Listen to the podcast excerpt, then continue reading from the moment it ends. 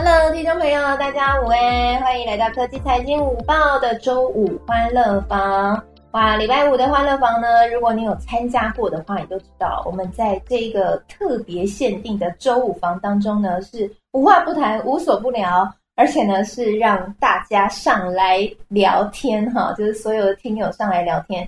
所以，如果你是现在从 Podcast 听到我们这个的节目的朋友，也欢迎你可以来到 Clubhouse 参与我们的这个节目录制现场哈。那个踊跃举手上来，今天呢就是属于你们的舞台啦。那今天呢，我们除了这个听友交流做朋友哈，因为楚文真的啊很喜欢，就是能够真正的跟我的听众或者是观众互动，我觉得那样才不会。有一种孤单寂寞觉得冷的感觉哈，因为以前在电视台是触摸不到各位的，也不能说触摸啦，触摸感觉有点变态，就 是感受不到歌，我，看不到大家，我就一直在这个摄影棚里面。在 Clubhouse 我可以看到大家的大家的头像，还有呢，你们如果上来发言的话，我就可以听到你们的声音，那种感觉超级温暖的，也会是我做节目的动力。所以呢，就礼拜五的时候，很希望大家可以上来跟我们互动。如果你有投资的问题，你都可以上来提问，或是你要上来说说话，分享一下你的呃这个上来聊天啦，哈，也都非常欢迎哈，不限内容哈。那当然，如果你要讲的是投资理财、科技、财经、产业相关的一些消息啊，就我们这边都是一群非常热爱讨论这个话题的人，所以呢，邀请你哈，今天可以上来哈，这个踊跃上来发言。那今天呢，我们节目当中也为各位邀请到这个美股女神 Jenny，Jenny 呢是我心目中美股大师，超级厉害。她还出了一本书，就是《美股投资学》这本书呢，真是卖到爆了，之前都盘踞排行榜上面。因为我的新书也之前也出了嘛，然后呢，我就会常常看排行榜啊，怎么看 Jenny 的书都一直在榜上啊，真的是很厉害。好，这本书是巨细靡遗的把美股啊，小白从一开始，呃，你。要有什么样的一个呃心态，然后以及呢，教你怎么样用商业思维投资美股。后来呢，到最后用实际数据评估公司，然后最后还有用图表判读时机，然后用生活选股追求稳健报酬。好，全部呢通通帮你讲清楚了。所以今天呢，我们就是要来好好聊美股啦。因为呢，我也在那个问卷里面哈，看到大家也有一些听众朋友留言说。希望呢能够谈多一点美股，希望可以学习美股到底要怎么投。好，所以呢，今天呢，如果你有美股的问题，不要放，不要这个错失了这个机会。哈，Jenny 就在这边，好好，我们一起好好的问问他喽。好，OK，那我们现在呢，这个有一位听众朋友上台，哈，是立炳跟 Hello，欢迎你，Hello，嗨，欢迎你嘞，谢谢。就是我想问一个问题，就是呃，我有很多。我自己没有，还没做美股了。但我有很多朋友是做美股的，他们一般以做多为主。那我自己很想做期货，呃，做期货就是做多赚的多，做空赚的快嘛。所以我想问一下，呃，如果美股做空的话，有什么需要注意的？哇，好好，第一个问题就是如此的专业。好，Jenny 准备好了吗？好，我们今天我觉得我们的听众朋友讲完之后，我觉得压力很大。哎，真的吗？不会啊，我们就轻松聊啦。有任何问题都放马过来，然后如果会不会等下出现，我就是没办法招架了。不会啊，你那么强，对，没关系。如果真的有那个，我我想啊，我想，我觉得我们今天，因为像刚刚李炳根听起来应该是很专业的美股投资手，已经有经验的。然后我们应该也有一些听众朋友是完全没有经验的，我觉得我们就，我觉得我们都可以互相交流，像像就把经验分享，对，如果有什么想法的话，其实也可以提出来一起讨论，我觉得都还不错。对，因为我觉得操作手法有很多种嘛，就是说我们就就像台股一样，有有喜欢当冲的，有喜欢价值投资都不一样，所以我觉得真的就是分享自己的经验就好了。然后我觉得我们上来提问的朋友，如果你是很有经验的。也可以彼此分享自己的经验，我想对大家应该都很有帮助吧。嗯，好，那刚刚那个丽饼跟问题，其实我觉得还蛮好，因为我觉得大家在这个市场上面，因为基本上股市是长期向上的一个趋势嘛，对不对？所以我们进到市场上面，我们第一个想一定就是找到一间好的公司，然后跟着这间好的公司一起成长，所以基本上都是做多比较多。那一般投资人听到做空或者是放空这个东西的话，是不是就会觉得，嗯，他感觉好像就是在这个市场上面，好像有点像那种秃鹰。啊，或者是就是好像看坏整个市场，其实是被整个市场比较不不喜欢的，我觉得。可是如果你今天到美股市场的话，因为美股它其实在做多放空，甚至像刚刚他讲的，还有在做期货的部分。其实期货的部分是可以非常灵活去操作的。譬如说，我在一个长多的一个环境之下，我可能找一些短线的一个放空机会，然后做一个波段的操作。其实这个都是非常常见的。像我或者是呃我的先生，就是 他也都是在做期货操作。那是不是就是今天？大家看到一在一个多头市场上，即便我是一个缓涨的一个趋势，但是你会发现，就是急跌的状况是还蛮多的。今年以来，其实 S M P 五百指数也发生过很多次嘛，就是它的跌是你可能在一个非常热络的一个情况之下，你是没有办法去预测到的。那这个时候呢，如果今天我是一个做多的投资人，我是不是在跌的时候，反而是我一个比较好的进场机会？但是如果今天他是一个逆势去做空，他可能在找一些短线机会的投资人，那他可能在譬如说股价创高的时候啊，他可能就会开始去做减码，甚至是做一些避险。那其实避险大家就知道，其实就是你在呃持有部位的时候需要去付出的一个成本。那其实你今天你做多的部位你要去避险，是不是也是有可能是去做一个放空的动作？那当然，这个放空的部位你不要觉得说它一定是会赚钱的，因为如果你今天是一个避险需求为考量的话，那有可能你这个保险费付出去其实是没有办法获利的。但是如果你是以一个波段获利的一个操作来讲，那你还是要呃找到一个比较好的时机去做一个平仓。所以我觉得这个是在现在这个情况之下啊，其实你去放空要特别注意到的，就是你的时机拿捏。就是呃，我要怎么讲？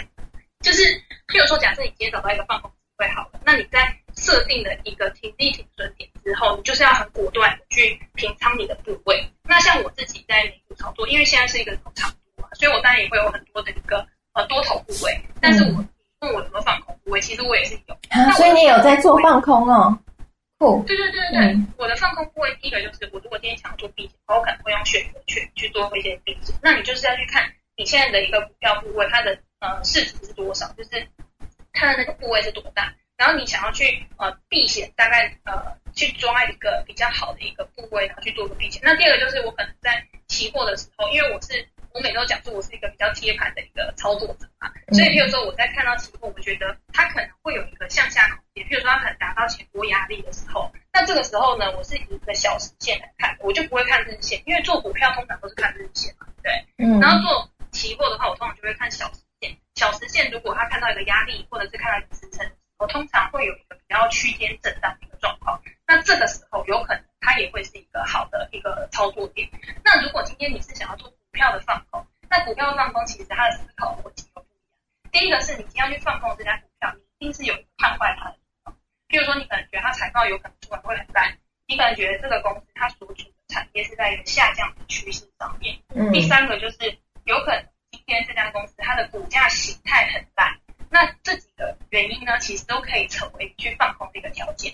但是大家知道，我今天放空一张股票，假设它现在是一百块，我最多就是跌到零放。可是我上去的空间，我有可能涨到一千块。所以今天放空最重要的东西是什么？就是停损嘛。就是当行情不如你的预期的时候，你一样要去做一个出场，而不是像很多人他在做多股票的，通常大家都会跳出很多东西，就是反正我就是跌了，我就一直加嘛。反正到最后，如果今天行情好的话，它有可能会再涨回来。可是我觉得在放空这一块，其实这个是要尽量去避。哇，哎，我觉得放空真的很大的学问。我坦白说，我从我还我对放空不太了解，我也没有做过放空的股票。那我自己对这一块也是很好奇啦。我也想要跟 Jenny 来问一下，因为我想在。在我们这个节目的听众朋友，应该很多朋友对放空也是跟我一样不太了解，因为我们都还在学习要怎么买股票，然后现在各位都已经进阶到怎么样去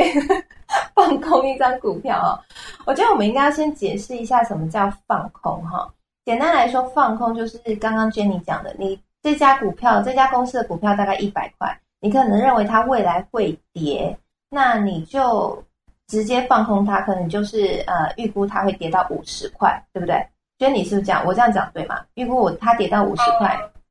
我会预估一个就是它有可能会跌到的位置，错，就是比如说它可能之前有一个很长的一个整理区间，或者是它之前就是因为大家会看说，如果你去放空，有可能是它短时间之内飙涨很多的，那它在飙飙涨之前，它可能也会有一些像均线也是一个支撑啊，或者是它的财报真的非常烂，像美股昨天。如果大家有关注的话，有一些财报出版，它可能直接向下跳动一二十 percent 都会有。对对对，所以就是这个。对，因为我我想说哈，那个都那个你刚刚讲那个真的非常的专业，那个是怎么去判判断放空的时呃放空的点哈，就是比如说到底要要多少价位？我觉得我们先解释一下什么是放空，给在节目当中的听众朋友好了。就是譬如说这个机制，是不是说今天我看这股票一百块，那像刚刚 Jenny 讲的一样，诶，它可能是最近急涨到一百块，我觉得它会下跌哦。我认为它会，或者它这个公司营运的很烂，我预估它趋势会下跌，那我就可以放空它。那放空的方法是，我就打电话给营业员哈，或者是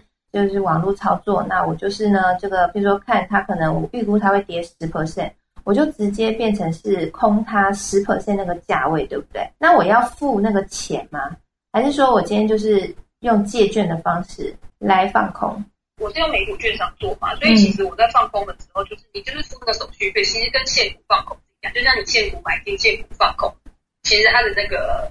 呃方式是一样的。那放空其实就是很简单，就是你那我付的钱是付，那我付的钱是付那个我估它跌的那个价位的钱吗？还是说我是买一百块？还是我是买，等于就是你现在先卖出这一档股票，等到它跌下去之后，你再把它买回来。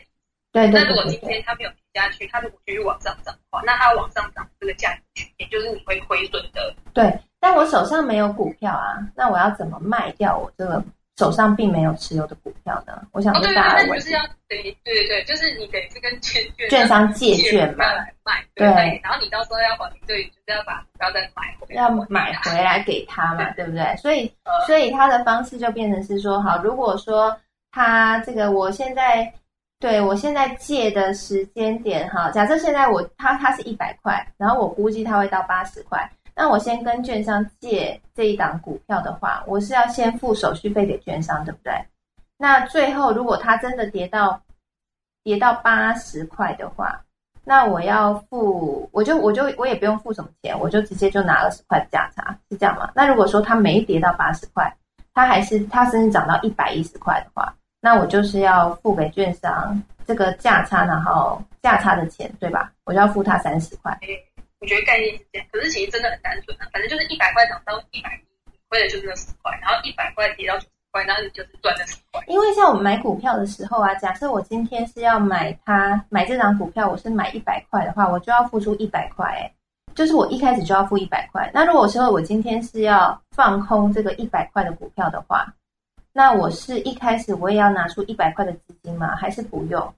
呃，我美股券商是保证金交易，其实你只要有三十 percent 的保证金就可以去做直接的一个现货操作。所以，因为我不太了解，就是因为我现在没有在做台股。所以我就不太了解台股的一个买进跟卖空的一些比较细则。可是如果以美股操作的话，其实就很单纯。好，我想呢，我现在邀请两个人来，一个是若一啊，我学长若一，他应该很很很了解这一块哈。然后拉萨刚刚呢有讯息我补充说呢，台股是要保证至少有九成的资金。那个若一可不可以学长可不可以帮我们解释一下，这台股放空是怎么做？这放空机制到底是怎么样去运作？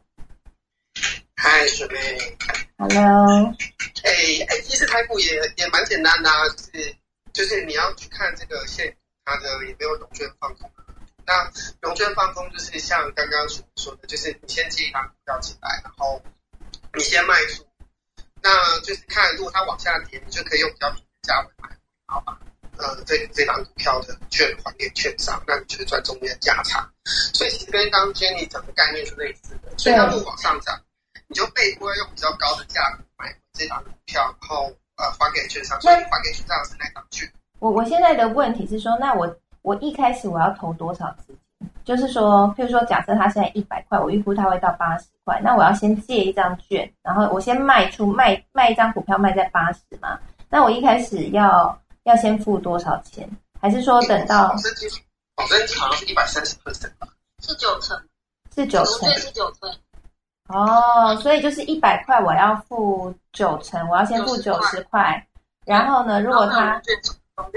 哦，然后如果借券费，借券费，然后如果呢，他今天跌到八十块，中间有十块价差，这个券商会再还给我，我就是我赚的钱就对了。对，哦，哎呦，搞懂了，搞懂了，谢谢这个 拉萨跟肉我再我再补充一下细项，就是说，因为现在当就是很多当中，就是呃，如果你要放空两种方式，就是一个是要它你用龙券，但是很多时候，比如说像日本，它是没有券的。那如果你当天一定要冲的话，那就是用现冲买，然后再现充买回来。哦，那就是当天的当冲嘛，就我们所谓，的当但是但是很多股票是不能，就是现冲卖的风险会比较高，就是你不能让它杀涨。如果你让它嘎涨停，你不回去，那你都要跟别人借券，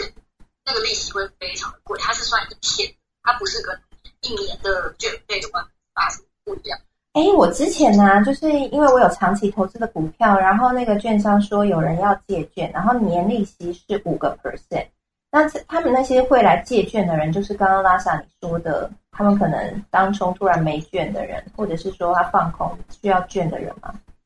对对对，哦，了就是。让你赚，那个应该赚，那个那个应该好赚，对啊，我觉得利息还蛮多的。对，利息还蛮高，年利息有五个 percent，但是他不一定会会借满一年嘛，啊、只是说就看他借几天，然后就是年利息五个 percent 这样子去算。对啊，所以这边也投也提供给大家哈、就是说如果你今天买的股票是热门股，那有一个好处，然后你是长期投资的话，你可以学我这样哈、就是反正你就长期投资，你可能 maybe 要赚它的股息，或者是要赚它长久的利啊价差哈，那你要摆，你打算要摆个比较长啦哈，没有要做短进短出的，那你可以去跟你的券商说，就是请说如果有，请他就是如果有人要借你这档股票的借券，可以通知你。那他通知你要借券，可能就看那个要借的人要借几张，然后你可以你就可以选择你要借他几张。那那个年利息都很漂亮，就是像我我这一档我我买的那一档就是有五个 percent。那五个 percent 的话，反正我就放长嘛，所以我就是等于说，我就额外有一个多五个 percent 的报酬率。我觉得这个做法还蛮好，蛮有蛮好做的哈。这个也是之前那个那个算力教官教我的，算力教官自己也这样做，就是他长期投资零股息的股票，他就会用这样的方法来做。对啊，好，这个是你不是要做放空，你是要做多的，你可以有一种额外那个增加报酬率的方式。而且现在比特币啊，如果你买虚拟货币的话，跟大家分享一下，也可以这样做啊。就是像很多人持有比特币，可能也打算是长期看好，然后未来看好它会上涨到多少多少这样。那你买的是一个未来科技的趋势，好，那你现在这一笔钱卡在那边没有活化，那你觉得这样很浪费？那你可以选择去呃借啊，在那个比特币的那些交易的平台哈，他们通常都会有提供。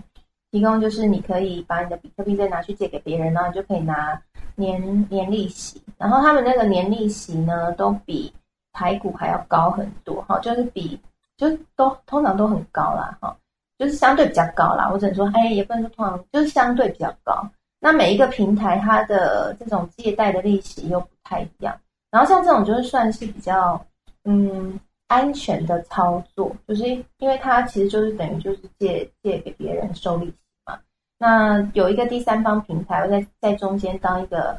呃当一个呃叫什么，就是协助者，所以也也我觉得还算是有保障啊。对，我不知道大家有没有尝试过这样，也可以分享一下自己的经验。然后或者是你们如果跟我不同不同的看法，也可以欢迎可以分享。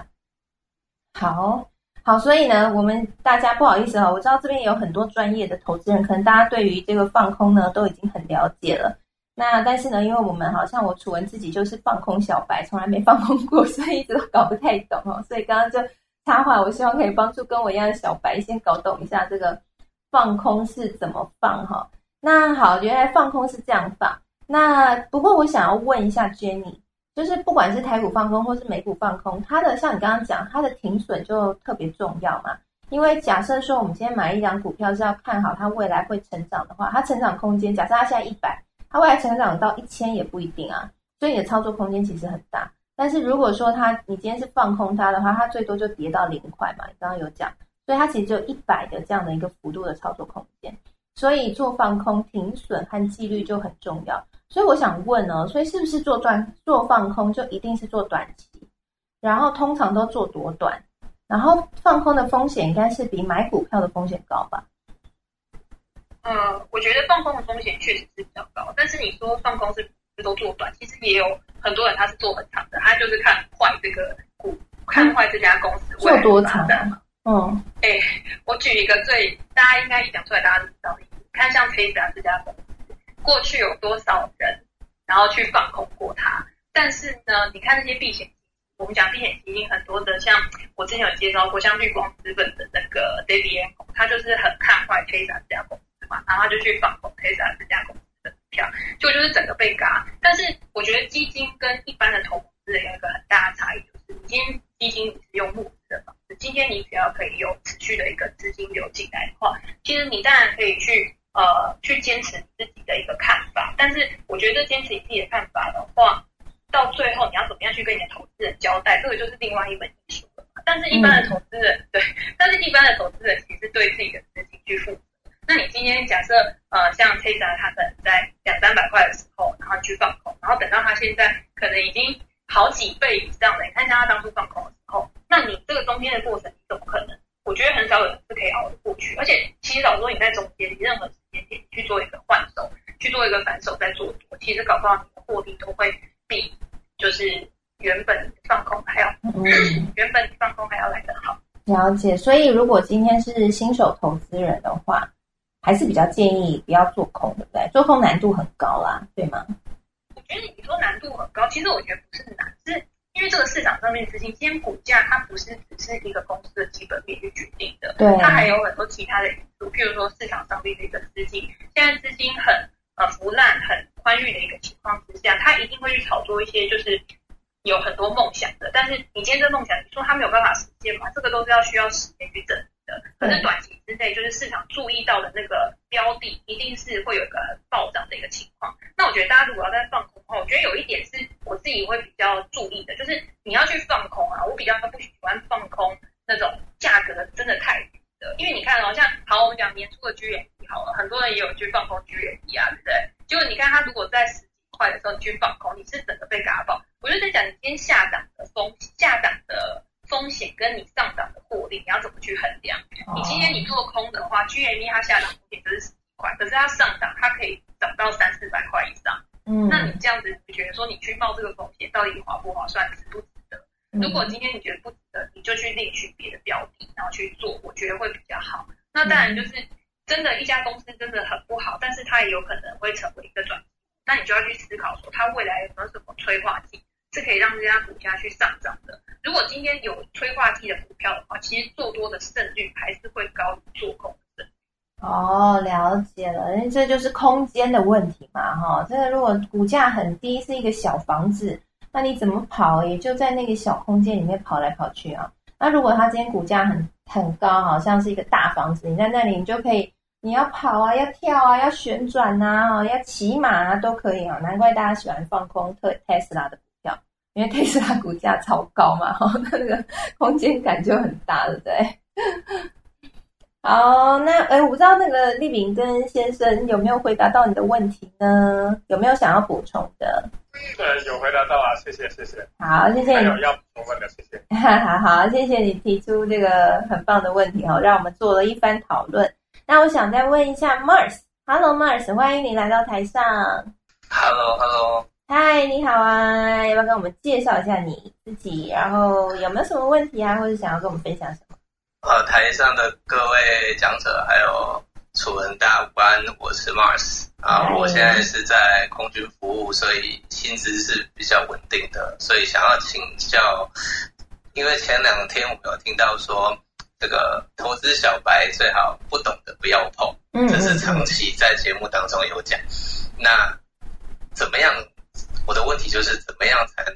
够说对产业上是懂的？因为前面有提到说新手最好是从 ETF 开始，因为是由基金经理人来帮你操作，不管是美股还是台股。那另外我在美股里面，呃，之前有跟着朋友就是。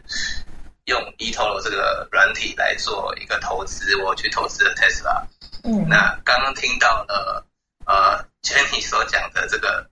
一些基金、避险基金来放空 Tesla，所以不知道是不是因为这样，我的我现在被嘎住了，就是这个样子。哦，了解了解，好，嗯，这是一个好问题，谢谢 Mars。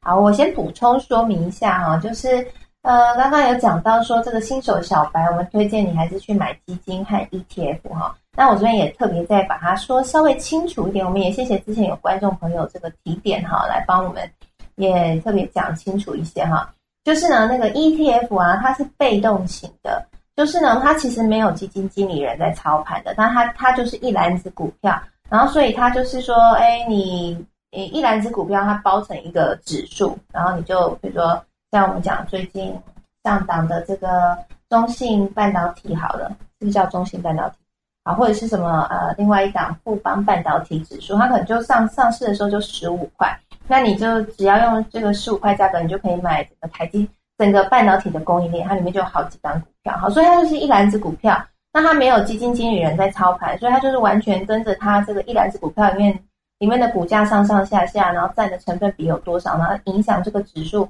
是整个净值变多少，然后去做变化的。那我这边补充一个跟大家分享哈，我最近学到的哈，赶快好康跟大家分享，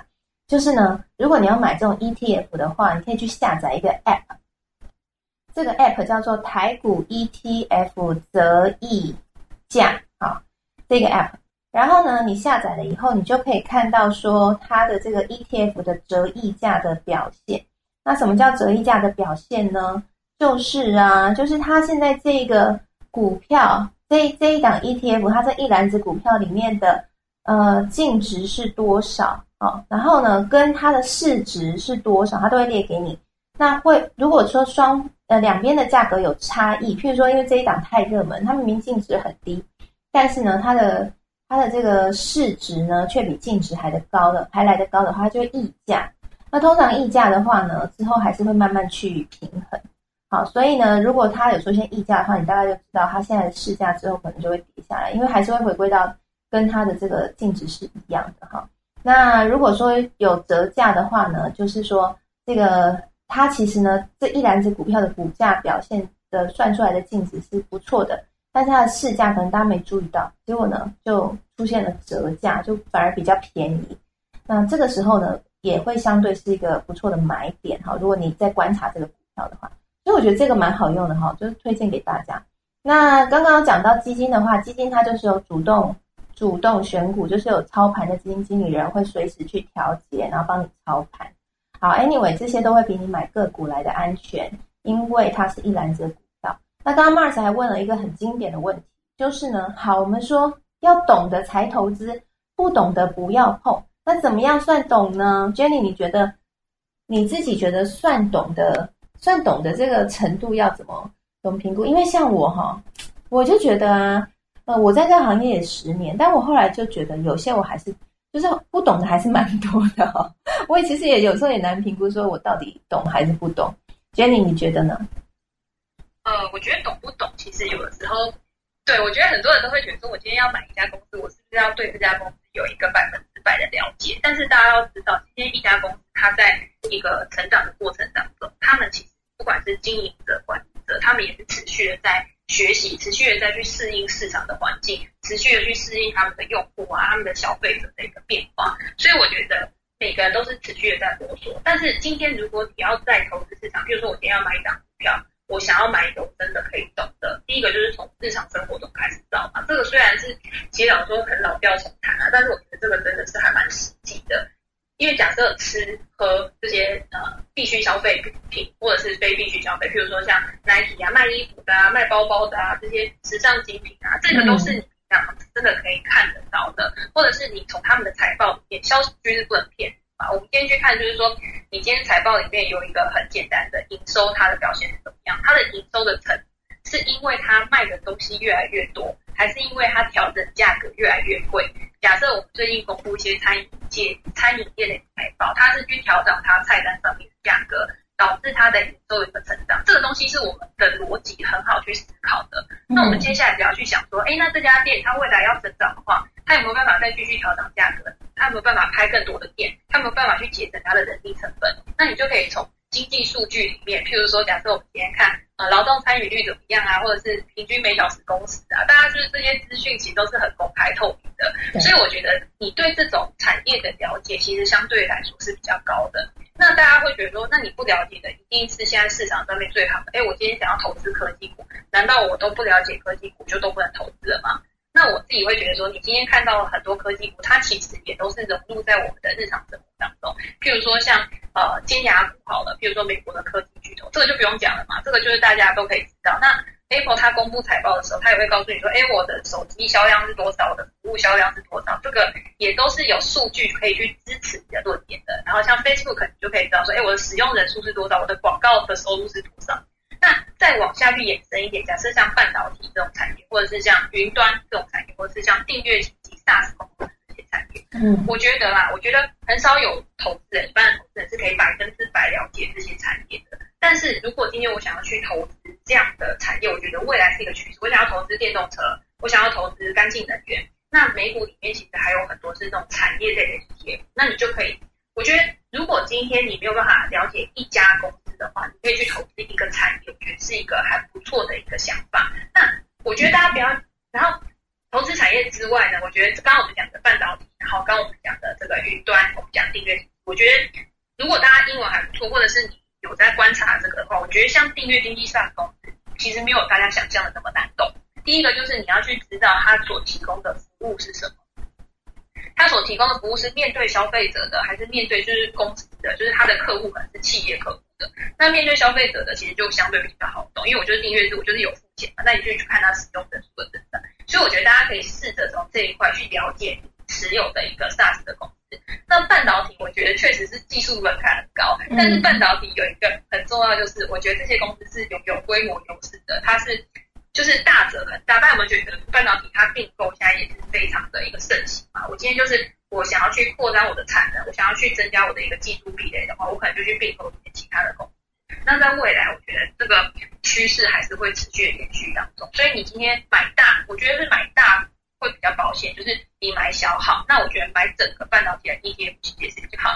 像刚刚主持就有讲，台湾其实有出半导体 ETF，那像美国其实你可以去买费半或者是。买另外一档就是那个 S M H 这一档 ETF，我觉得也很好。那我想要再补充一下，就是呃 ETF 它是被动投资，就是它有一些是跟着指数的一个变值，然后去做自动调整。但是美国其实也有蛮多是主动型的 ETF。那主动型的 ETF，对它的优势是它的费用率会比较比基金便宜。那它当然就是你今天还是要看它的。我们讲一个大家都知道，就是二级的 ETF，它下面五档其就是它最。呃，知名的 ETF 其实就是他们的一个主动选股嘛，那你就会针对说，哎，我今天我可能是想要做机器人的，或者是我想要做那个金融科技的，那我就是针对它的这个 ETF 去买入。那当然，我今天买入的原因也是因为我相信这个 ARK 它可以帮我挑到里面最好的公司，甚至是刚好它的这个投资组合里面都是我在看的公司。所以在呃这这样的时间点下面，我直接把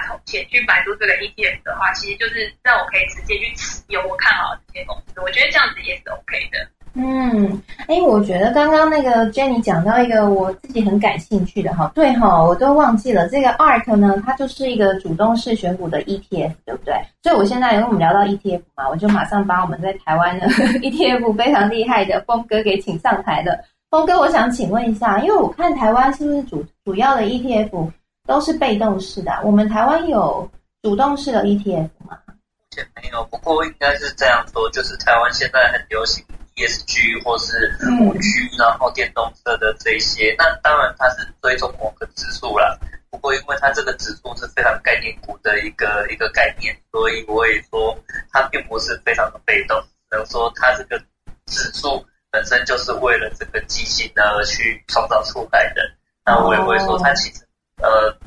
就是主动选股的这个这个，应该说这样的成分其实是占很大的一个比例。哦，所以像这种主题式的 ETF，其实他们还是就是它它虽然是编列成一个指数，但是他们像我们常会看到新闻有什么谁又被纳入这个 ETF 当中，谁被剔除掉了。那其实这个也算是透过，虽然它是一个指数，可是也是有选股的成分，是这样吗？对对对对，它可能会基于某一些原则，但是应该说它其实也是就是挑选特别的主题嘛。那我就会说，那你如果要投资这样的一个主题的话，呃，你还是要对这个主题，比如说电动车，你至少要知道电动车的产品它到底代表的是什么对。然后如果要投资五 G，那五 G 从最前面开始构建一些基础设施，一直到后面开始有一些商业模式出来，这中间会有好几个世代，每个世代呃可以获利的一个工业或者它的一个角色其实都很不一样。那你要很清楚知道这些，你才有办法在这样的一个产业轮替的过程中获利。所以这些也是要提醒大家的，就是我昨天在脸书上面就讲一一件事情，就是我如果做一个很简单的一个测验，让大家去测一下自己对五 G 或是电动车的了解程度到底有多少，那我相信就是很多投资五 G 或是电动车 ETF 的投资人，其实他对于这个产业并不是真的很了解。嗯，所以这个大家要小心。对，因为哈，这个峰哥讲的很好，就是我们虽然就买 ETF 哈，但是因为每个 ETF 它的游戏规则不一样，还是要把它看清楚。不然的话呢，哎，还有一些 ETF，我之前之前自己有观察到，他选的这个成分股哈，其实就没有那么纯，对不对？就他可能搭一个现在最夯的议题，但是它成分股可能不是，呃，不是这么的切合。那你买了，你就你就变冤大头，对不对？所以还是要。还是要去了解一下，哎，他到底买的成分股有哪些？那这些成分股是不是你真的想要的？哈，那这个可能才是，呃，是是我们比较好去 follow 的。我觉得 ETF 这个哈，真的是一个很值得讨论的点。哎，峰哥，我们礼拜一中午可不可以来聊？不知道中峰哥有没有空？我刚刚正想私讯你。好，我待会再跟峰哥请教一下哈，我也不好意思让峰哥在大庭广众下回答。那我我想我们之后，因为我有在这个科技财经午报跟大家说，如果你是投资新手的话，我们这个节目新手的比例其实有超过七成，所以如果是新手的话，其实最好入门的你就是买 ETF 啦，哈。那另外就是基金，所以呢，我们也会再深入的帮大家探讨一下 ETF，跟大家做个介绍，好，那也希望可以请到峰哥来跟我们分享。那刚刚谢谢 Jenny 的分享和回答，哈，对这个美国呢，这个最近。呃，ARK 经济木头姐姐，我们之前在新闻里面聊了好多次哦。每次新闻盘点有一阵子哈，我们超爱聊这个话题，因为 ARK 姐姐那时候实在是大家太注意她了。那其实它就是因为它的这个 ETF，它的这个基金哈，非常表现非常亮眼。它因为投资了特斯拉，然后大赚一笔。那那所以呢，在美股哈，这个也是有 ETF，但是跟台股不一样，有些 ETF 是主动选股。那台股虽然是被动选股，不过它每一个。ETF 都有它的投资规则，所以每一档呢，这个它会依照它的投资规则去加减哈，增加或是剔除掉一些股票，所以还是要了解一下它的投资规则。好，那接下来呢，伟霆有问题想要提问，我们先请伟霆。Hello，楚文。Hello，Jenny。嗨。嗯，我我嗯好，我有我之前有那个私讯过 Jenny，因为我是一个懒人投资，然后我就有问那个就是定期定额的。部分，然后我还没有开，最近会去开。然后我这个问题是，就是呃，我要我想请问 Jenny，在一开始为什么会直接选择美股投资？因为有很多投资管道，台股这些也很多人在投资。为什么一开始选择美股？是因为有什么成功的案例确，就是确定自己可以在确呃适合美股投资？然后有没有一次很惨烈的经验？然后是怎么？化解的可以跟我们分享哦，我也好想听哦。其实我跟一般投资人一样，都是从台股开始的。就是我在一圈跳台股，嗯，没有，就是因为我其实进，我是在零八年之前就有进市场嘛，所以其实我也有经过就是基金的洗礼，大家知道。因为在零八年，我这样讲会不会太老？就是在零八年之前，其实台湾是很流行基金投资的。像什么北林四矿啊、罗素两千啊这些股票，这些基金，就是你去银行营业员就会告诉你说，哎，多多夯多夯。但是就是在金融海啸之后呢，其实这些东西就是慢慢的被现代的这个投资人淘汰。我觉得不要讲股好了，啦，反正就是其实我也跟大家一样，都是从台股开始的。但是后来为什么我会开始去接触美股？是因为我一开始开了 IB 账户之后，其实我也不是先直接就做美股，先做外汇保证金。外汇保证金大家知道，其实就是有点类似这样期货，就是因为外汇那个时候波动其实还蛮大的，所以我那时候做外汇保证金。可是那个账户里面呢，同时也可以去买美股，然后也可以做很多其他的商品，所以我就慢慢的开始去做美股，然后做了做了之后呢，就觉得觉得美股市场很好玩，就是我很喜欢去研究这些公司，而且我很喜欢看美股的财报，就是因为他在财报里面，他其实讲了很多东西，都是非常的呃清楚，而且感觉就是真的在告诉你一个产业。有比台湾的台股的清楚吗？我自己会觉得，我现在是比较没有在翻台股的财报，所以我不知道台股现在的财报到底有没有变得就是比较丰富，就是内容比较丰富。可是像美股，我每次会跟他讲，就是。今天去看美股，他会他在 I 等期的部分会有个管理层对，就是财报的一些数据的一些评点，然后他就会告诉你说，哎，我今天我的营收下滑，我的毛利率下滑是为什么？是因为什么什么的容易造成？他每个都会讲的很清楚。那在这样的一个学习过程当中，其实大家也是在培养自己一个商业思维。就是如果今天我是今天这家公司的一个管理者的话，哎，我未来我可能会采用什么样的策略去让我的公司可以去。做持续成长，那因为我大家都知道，就是我自己有在经营公司，所以我对这一块是非常有兴趣的。所以后来我就开始慢慢的就是去延伸出去，就是说，哎，除了我很熟悉的公司之外，有没有其他？为什么其他的一些比较中小型股票它涨那么多？然后我再去慢慢去延伸出去，所以我就慢慢把我的资金跟心力全部都放到美股上面。所以这个其实是一个很渐进的过程啊。那你说在中间有没有大赔的一个情况，或者是我觉得单笔亏损？我觉得让我最这个例子其实我也讲过很。多次，就是因为我我现在做任何的投资，其实我都是还蛮注重风险的，所以其实我的一些我在进场之前，我就会告诉我自己说，哎，我的下档风险在哪边？如果今天已经超过我可承受的范围的话，我就一定把它卖掉。那我自己印象最深刻就是我我很喜欢一家公司叫曲鹏的，就是卷饼公司，大家知道。然后他那个时候在二零一六还是一七的时候，其实他那时候有遭遇到十安风暴。那十安风暴下去之后，那个时候我没有买。可是那个时候下去之后再上来呢，因为它就是有符合我的一个规矩。大家去看曲宝伟财报都知道，它是一个非常有成长性的股票，就是它的呃基本上它的营收表现的很好，然后它的一个现金资产也很多，而且重点是它没有负债，然后重点是它的股票也非常的强劲。所以那个时候它技术面突破一个前面一个高点，我就进去买。结果好巧不巧，它又发生第二次死安风暴，然后结果它股价就开始下跌。我本来从赚大概二三十 percent，。然后到平盘，然后那个时候我就想说，我不可能那么衰，我觉得它一定会再涨回来，所以我就想说，我就先放着，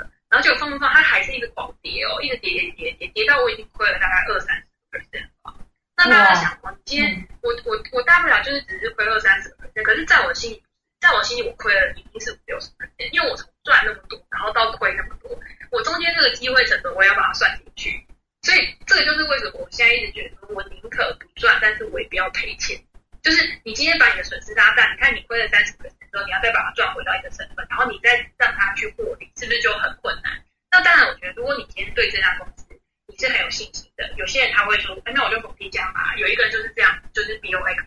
他就是靠这个，他就是那个时候他跟我一样持有个股票，但他就后来他就没有卖嘛，他就是还加码。所以大家看到这几，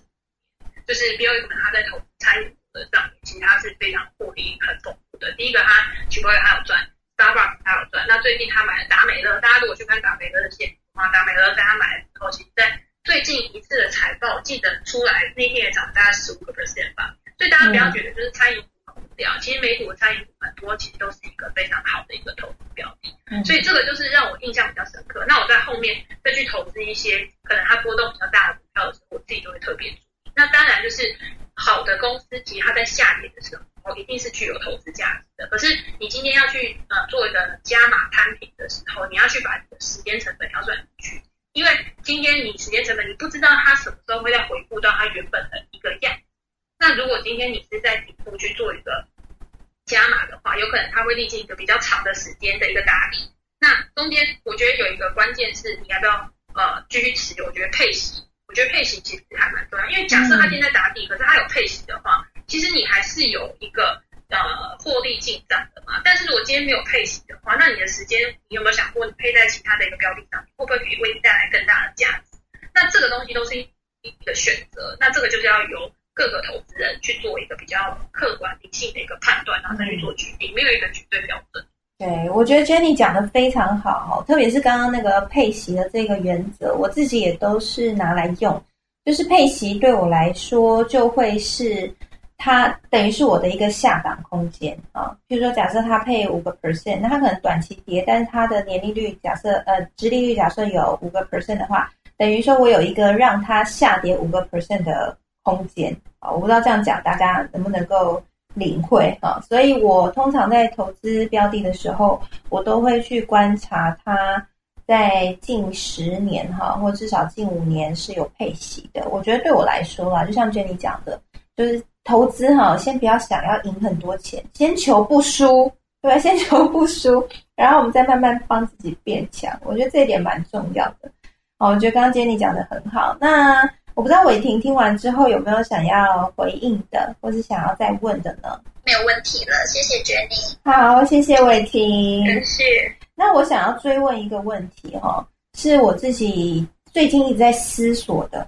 就是呢。呃，我们知道美股它很诱人的地方，就是你可以投资到全球一流的公司啊，然后那些公司可能在平常在你身边，你都很熟悉，它就是一个大品牌啊，不管是苹果啊，不管是啊那个 Intel 啊，或者是像刚刚讲达美乐啊，连餐饮都是哈，就是呃你很就反正就是首屈一指的公司。但是啊，我想问哈，因为现在台湾也有一些 ETF 啊，可能主题式的 ETF。它里面可能也有包含这些美国的大公司。我举个例子，譬如说像这个应该是国泰电动车 ETF 吧，它可能里面就有投了辉达、投超伟啊。所以呢，我可能花少少的钱，然后又是一个比较熟悉的方式，我就可以直接就持有这一些美国大公司的股票。那我不知道 Jenny 对你来说啊，就是这样两相比较，你觉得他们差别在哪里？我直接到美股去投。单一的这种大公司，跟我如果用台湾的 ETF，然后一篮子里面就可以持有这些公司，有什么的差别吗？嗯，其实我老实说，我自己会觉得没有差别。哎，我觉得这里有时候很难讲，你知道吗？就是一旦你投资单一个股的话，一个好处就是有可能今天这家公司它就是成长特别好嘛，所以它的股价表现就会特别好，然后。呃，你今天投资这档股票，比如说像投资 NVIDIA 跟投资 AMD 的投资人，在过去一年，那有可能他会觉得说，哎，NVIDIA 表现好像比 AMD 好，可是这这两天呢，AMD 的表现又很强，所以投资 ETF 的好处就是，哎，我今天不用花时间去去知道说，呃，到底哪一家公司比较好，我只要知道这几家公司都在这个趋势上，对，了解趋势，其实，对对对，那 ETF 当然就是它的好处是比较分散嘛，那当然它可能它的涨。或许没有一个单一个股好，那当然就是产业如果在蓬勃发展的话，其实长期还是可以赚到很多报酬。嗯，所以我觉得不用去拘泥，就是你到底要投资个股还是投资 ETF。我觉得呃投，其实我觉得啦，就投资的一个呃来看的话，其实你选择哪一档都可以。最怕就是你没有投。真的，你想太好了，没有投资想啊，钱就被通膨吃掉了。嗯，对，因为你一直在想说，我到底要投资这个还是投资？那个其实你先把一点点钱先放进去。那如果今天你在投资的时候，其实我觉得有部位的人啊，他是会比较敏感的。我今天可能投资在你刚刚讲的电动车 ETF 上面，我发现哎涨的真的很多。那我又去观察这个电动车 ETF 里面的前十大持股，因为通常都是用市值去做加权的嘛。那为什么大家今天市值会一直往上？一定就是因为市场看好这家公司，吧？一直去推升它股票价格。对，那你今天如果你想。要再多加注一点，在你更看好、你更有信念的公司上面的话，你如果有多余的现金，再去拿去加在这个想要的一个个股上面，我觉得这都是很弹性的啦，就是没有一个固定的公司，就是说一定要怎么样怎么样才叫做真的很会投，因为没有一个人他的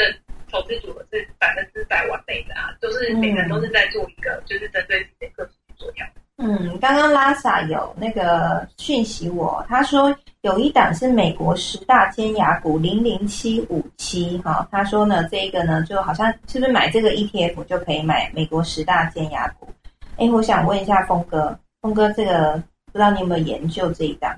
好，峰哥可能在忙哈，觉得你要关注这一档吧？好像我知道，是不是 F A A N G 好像是同一个，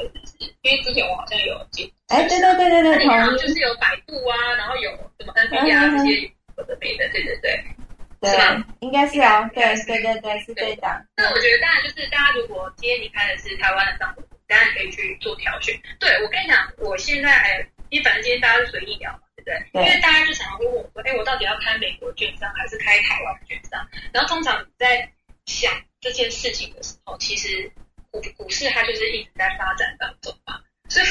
我觉得大家就是你今天先不要想，你今天开富委托券券商，你就先去买一点点。那你买的时候，你发现你在在美股上面赚到钱，然后你想要用一个更低成本、高效率的方式去做投资，自然而然就会去开一个海外的券商。那刚刚楚文讲那个电动车 ETF，说你刚刚讲国泰，国泰的电动车 ETF 嘛，对不对？对对。然后呃，尖牙股的话，那你也可以投资刚刚那个统一的。那在美，如果针对电动车的 ETF 的话，它还有一个叫做 IDRB 的电动车 ETF。那你从电动车再衍生出去的，它还有个 BATT 是电动车电池的 ETF。所以就是你会发觉，就是说从只要这个东西这个产业它前发展前景够大，它的未来的一个呃生产的种子够大的话，自然而然就会衍生出非常多的一个呃延伸的项目，比如说呃电动桩啊，或者是跟这个有相关，或者是锂矿的 LIT 这一档，它之前其实前一阵子已经涨得非常多。那大家在投资这种东西的话，就是这些 ETF 都是主题式的 ETF，也就是说，相对于大盘的 ETF，比如说我们常讲的 S M P 五百的 ETF，或者是纳斯达克一百 ETF，它的波动可能是比较大，它随着这个呃这个资金的一个量能的一个呃波动的程度是比较大。那你当然还是要控制风险。再来就是你在选这些 ETF 的时候，我觉得最好不要选那种规模太小的，因为你知道，就是一定会有针对这个产业、针对这个主题，一定会有某几档它的 ETF 规模是比较大的。那有一些它可能因为这样子，然后它后来才出来的，可能最近几个月才出来，它的规模较小的。那我自己还是偏好就是规模比较大，它的流动性会比较好的。那这样子，因为我觉得这种东西也是啊，就是你规模越大，它吸引的资金的能力就越强。那到最后，这个 ETF 它可以成长的速度也是越快的。那当然还是要注意风险哦，不是随随便买哦。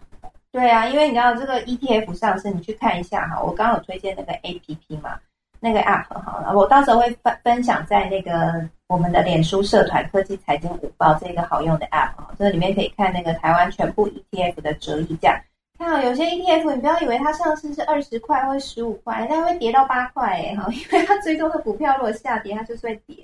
所以还是要挑对趋势哈。所以呢，也跟大家来分享一下啦哦，就是我们这个节目我们都会聊那个新闻话题嘛。那为什么我们要聊新闻话题？当然除了就是增加我们大家自己脑袋中的知识啊，然后跟上时事的脉动啊，然后了解未来趋势之外，其实主文也是希望说，我们透过这样聊的时候。那不管你是之后你要了解了趋势之后，你想要把你的钱做一些应用，你可以投 ETF、投基金啊。那或者是呢，你就从中你学会到了呃这个挑选标的的一些技巧，懂得怎么看财报啊，怎么样去挑选好公司，然后你做一些个股的投资哈。我想就是这样，就是新闻它不只是新闻，它其实跟我们，尤其我们现在可能大家都是。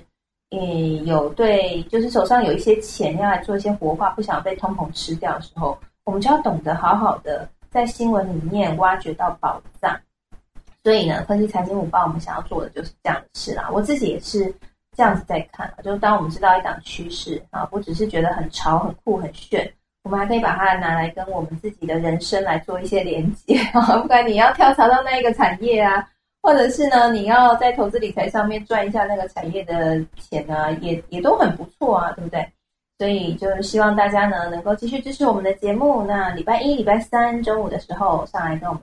来互动一下。那未来呢，我们节目哈，呃，也会稍微再做一点调整。就是我觉得我现在越来越喜欢，就是让大家上来提问的这样的方式，因为我觉得呃，大家提的问题哈，会从自己。的经历啊，还有呃自己的经验出发，那每个大家，我像今天呢，这丽玲跟还有马尔莎、伟霆啊，好提的问题都超级棒的。那我想我们台下有非常多的高手哦，大家都在不同的领域都有一些不一样的斩获，那或许也都有更多的知识，所以我们可以互相彼此交流贡献，我觉得那感觉就会非常好啦。那就像今天讲的，ETF 也会是我们未来很重要投资一块，美股也是哈。那在接下来的礼拜一、礼拜三，我们就会融合新闻的话题，然后加上这一些投资工具的连接，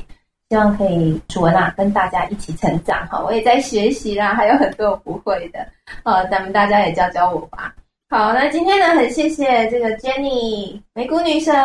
来跟我们教学，好，也再一次推荐，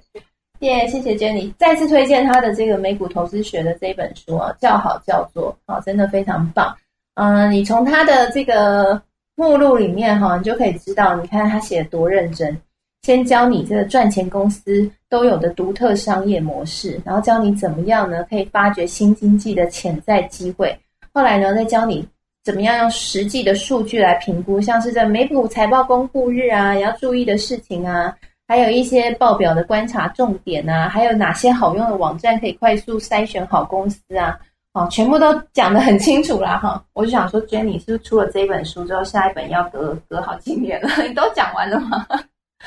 真的好像已经讲了。哎，人家都是那个。就是说，假设这么多的内容可能会拆成两本，你要一本就这么这样就跟人家讲光了，一本超这样三百多块就就可以全部都学到。我那时候就抱着就是说我这辈子可能就出这一本，好，这 Jenny 真的超佛心的，好，真的很可爱。好了，如果大家想要学美股的话，推荐这一本书啦，大家可以。呃，去买回来，我觉得这本书超棒，我也还在钻研中。那也欢迎可以订阅 Jenny 的 Praise Pay 哈，他都会这个定期的贴盘，然后写一些相关的新闻分析，对相关的这个盘势的分析，对不对？像跟大家分享，所以呢，大家也可以去 follow 喽。那也今天也非常谢谢这个峰哥来到我们当中。那峰哥呢，他是台湾这个 ETF 学院的创办人，所以。他对 ETF 非常擅长哈，那也很很擅长那个新手投资。如果你对这有兴趣的话，可以发了峰哥。那今天也谢谢这个我的学长若一食品来喽，还有谢谢拉萨拉萨，感谢您这位美女哈，今天来帮我们解答一下这个 放空怎么放。好，那也谢谢丽敏跟还有 Mars 还有伟霆，今天上来跟我们提问，你们问题好棒哦。那也谢谢伟霆，每一次都帮我们做笔记哈。我看在社团里面，大家都在下面留言赞叹说：“哇，你怎么可以记得这么快？你这个快手是怎么做到的？”我觉得伟霆是不是改天可以分享一下你这笔记怎么做那么快？我觉得真是太厉害了。好，OK，那今天我们就在这边告一个段落喽。那如果呢你想要继续跟我们有联系，知道节目更多的消息，还有呢跟我们做互动的话呢，啊，我今天啊也会拍这个摇滚区的听众朋友。一起放到这个社团，搜寻科技财经五报俱乐部。那你可以来社团里面看看，你有没有被拍到哦。然后也欢迎跟我们互动，还有里面也有伟霆的笔记，非常的精美，还有我们分享的一些重要的文章。那今天说到的这个 app，我也分享在社团里面，欢迎大家一起来。那我们在社团里面也有发问卷哦，希望大家呢，如果心有余力的话，可以帮我们填一下问卷。那在问卷里面呢，有一个这个是不是愿意收取电电子报哈，我也在计划啦，就看说之后是不是可以把一些重要的讯息，那每周以一个电子报的方式跟大家来互动一下。那如果你喜欢的话呢，也欢迎你可以填写哈。目前好像有两百多个人吧，对，那大家等等我哈，我还在规划当中。好，那谢谢大家啦，我们就下礼拜一见喽，拜拜。